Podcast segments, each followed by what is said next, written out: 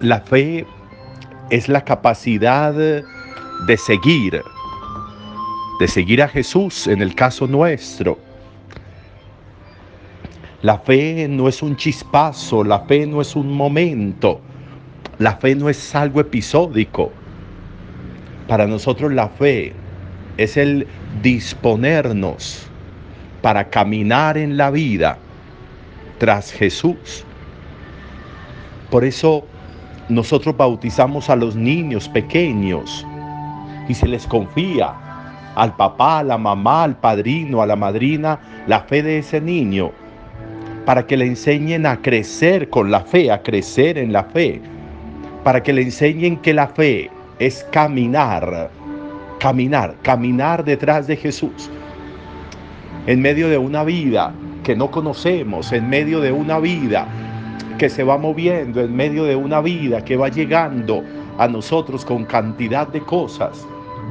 Pero ahí vamos caminando y vamos caminando con una certeza que no somos unos superhombres ni unas supermujeres, que es lo que a veces sucede cuando no caminamos detrás de Jesús sino cuando la vida se nos, cuando la fe se nos vuelve un momento y ese momento lo estiramos como con un hilo y nos creemos superiores, nos creemos casi que casi que superiores a Dios, nos creemos como que Dios tiene deudas conmigo y un montón de cosas.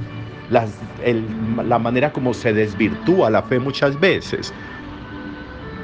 Hoy hacemos, hoy celebramos la solemnidad de San Pedro y San Pablo. Es una solemnidad porque estos dos hombres para nosotros en la fe son enormes, son gigantes. Y son gigantes por eso, por lo que estamos diciendo. Porque no son superhombres, porque no se creyeron superhombres, sino porque fueron unos hombres genuinos, transparentes, porque fueron unos hombres sin fingimiento, sin doblez en la existencia unos hombres que tan pronto conocieron a Jesús se quedaron con Jesús. No dudó Pedro cuando Jesús le dijo, sígueme. No lo dudó. Inmediatamente se fue con Jesús. Y se fue con Jesús hasta dar la vida por él. En medio de muchas cosas, como nos pasa a nosotros en la vida cotidiana.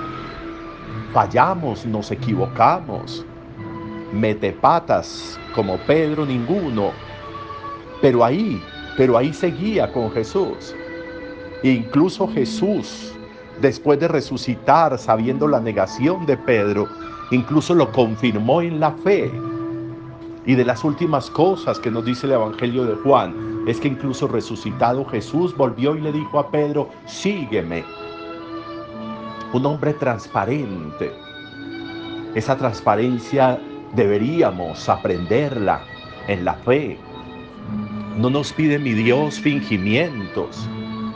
No nos pide mi Dios que nos creamos santos, que nos creamos perfectos. Dios sabe que eso es imposible. Por eso la perfección la regala Él, no es construcción nuestra.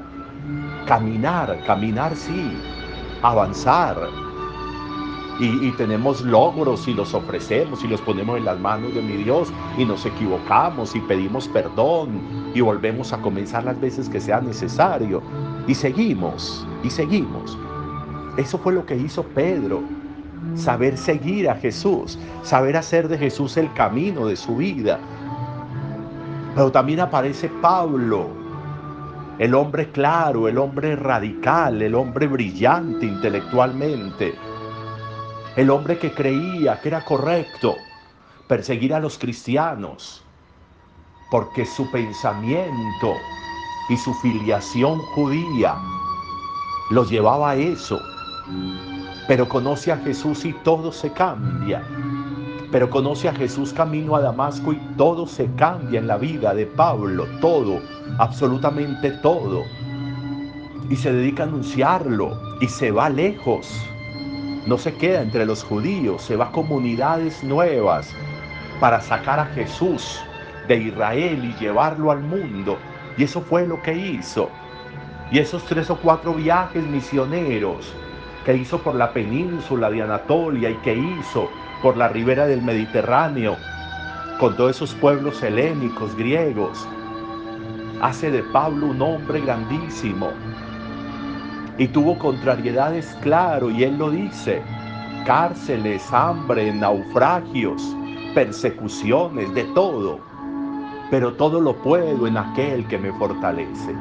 No se quejaba de las dificultades, no se quejaba de los tropiezos, antes por el contrario, lo ofrecía.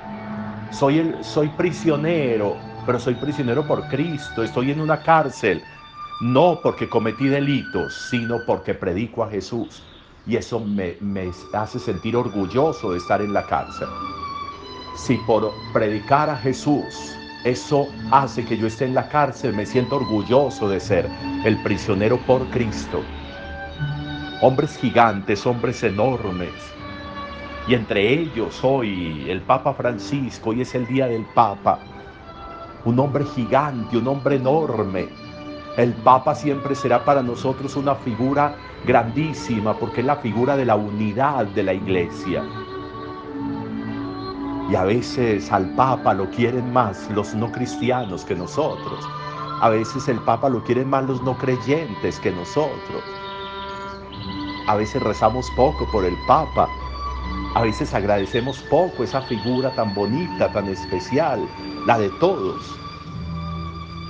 Qué bueno que hoy nos sintiéramos creyentes, profundamente creyentes, que hoy entendiéramos que somos creyentes en una iglesia, en nuestra iglesia, en la iglesia de Pedro y de Pablo, en la iglesia del Papa, de Francisco en este momento, en la iglesia de unos creyentes que no nos creemos perfectos ni santos, pero que seguimos caminando con Jesús porque creemos que Él lo tiene todo para nosotros, porque Él es camino y verdad y vida.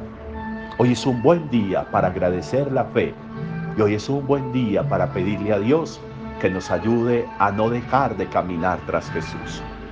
Buen día para todos.